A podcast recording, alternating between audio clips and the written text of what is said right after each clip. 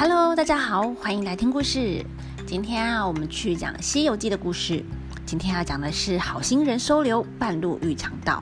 上一次呢，我们说到他们天黑啦，去前面的人家敲门借宿。孙悟空呢就去敲门，有一位老先生呐来开门。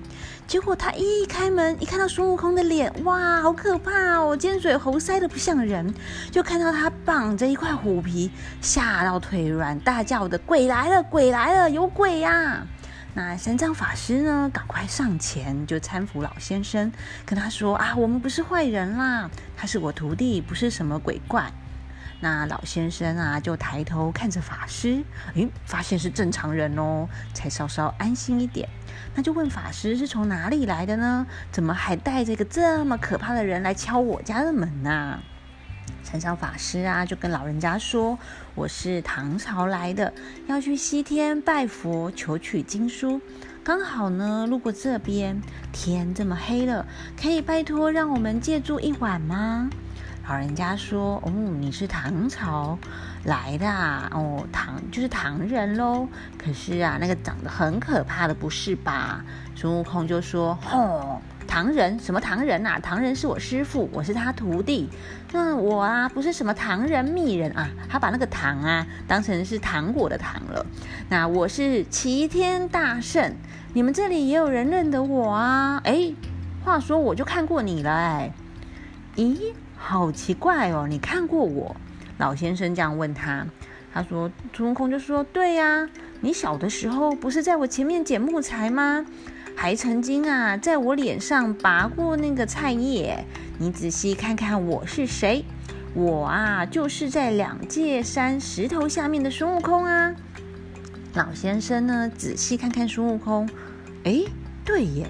你有一点像那个石头里面的那一只猴子，哎，是怎么出来的？那孙悟空啊，就把菩萨劝他向善，等三藏法师救他的事情呢，呃，都说了一遍。那老先生听完后啊，就把他们请到屋内，叫太太女儿女啊都出来见见大家，一起呢喝茶休息一下，一边聊天。那老先生啊，就问孙悟空，嗯，你应该也很老了吧？孙悟空说：“我也不记得我几岁，只知道啊，我被关在这个山脚下已经五百多年了。”对呀，哎，老先生就说啦：“我有听我真真真祖父说过，这座山呐是从天空中掉下来的，哎，就压着一只神猴，原来就是你呀！我小时候呢看到你，你的头上啊有长草，脸上还有泥巴。”嗯，我就不会怕你，因为看起来就不可怕。你现在啊，脸上没有泥巴了，头上也没有长草，好像又瘦了一点哦，还绑着一块大虎皮，看起来就跟鬼怪一样啊。那老先生说完啊，大家也笑了。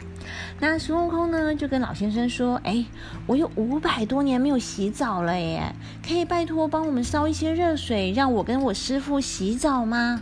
哇，五百多年没有洗澡哎！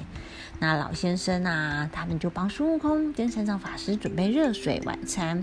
那又借了孙悟空一些针线啊。孙悟空洗完澡后呢，就看到师傅哎，有一件白色的短上衣，好像不穿了，就把它拿过来跟自己的虎皮缝在一起，那做成啊比较像是正常一点的衣服，穿起来呢也会比较像人一点，不会那么可怕了。老先生啊，收留他们一晚后，隔天一早啊，他们两个就出发了。一路上呢都很顺利，也没有遇到什么问题。就走着走着，突然间路边冒出六个人哎，每一个人哦哦，看起来都是凶神恶煞的，拿着长枪短剑啊、弓箭或大刀的，对着他们大叫：“和尚往哪里走？留下马匹，放下行李，我就放你走。”于是啊，哦。就是路上遇到强盗了，那山上法师啊吓到跌下马，说不出话来。孙悟空就说：“师傅，你放心，没事没事。这些啊都是送衣服跟送钱给我们的。”结果啊，山上法师就跟孙悟空说：“悟空啊，你的耳朵大概不好吧？没有听到他们刚刚叫我们把马匹跟行李留下来，你去问问他要什么衣服。”孙悟空就说啦。师傅啊，你呢就把衣服啊跟行李还有马匹布好，我来跟他们打一架，看是谁会赢。”三藏法师就有点担心啦，说：“哎，他们有六个人呢，就有十二只手来打你了，你小小的一个人怎么打得过他们呢？”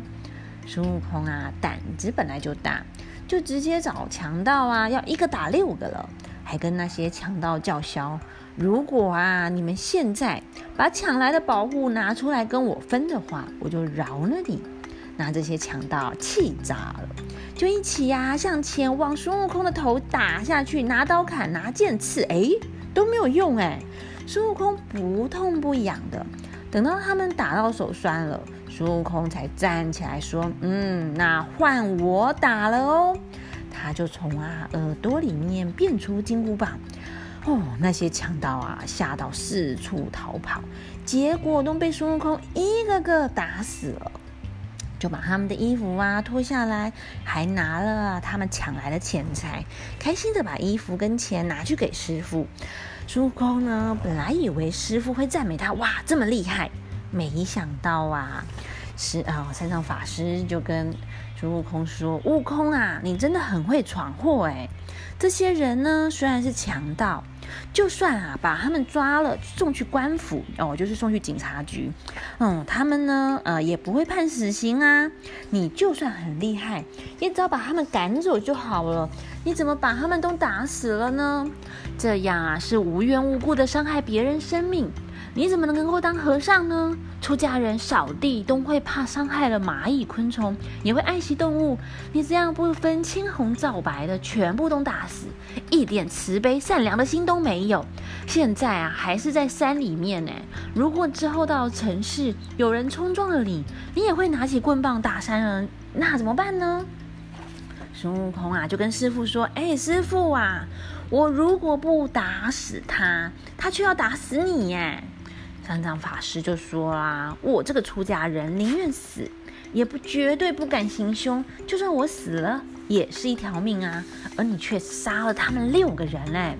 如果啊这件事情告到官府去，就算啊判官就就算法官是你爸爸，也说不过去啊。”那孙悟空又说啦：“哎，不瞒师傅说啊，我老孙五百年前在花果山称王为怪的时候，也不知道打死了多少人。”三藏法师说呢：“那是因为啊，你没有人管，才会做坏事啊，才会这样暴，就是常常这样暴力呀、冲撞的，然后就是暴横人间、七天往上的，才会受这个五百年的处罚。”那你现在啊，都已经就是皈依佛门了，就已经当和尚啦。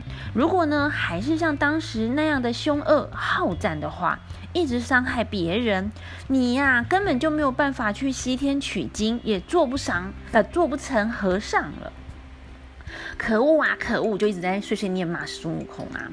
那哪知道啊，这一只猴子孙悟空受不得人气，就是不能骂。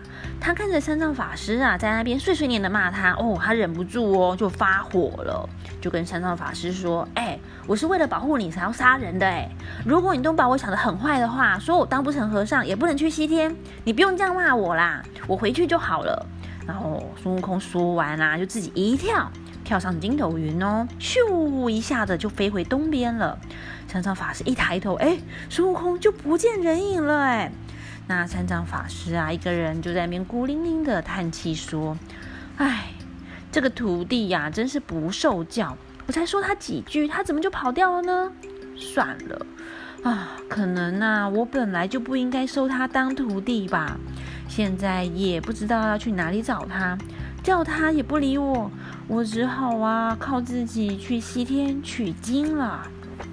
那么，到底跟师傅生气跑掉的孙悟空会回来吗？我们就下回分解喽，拜拜。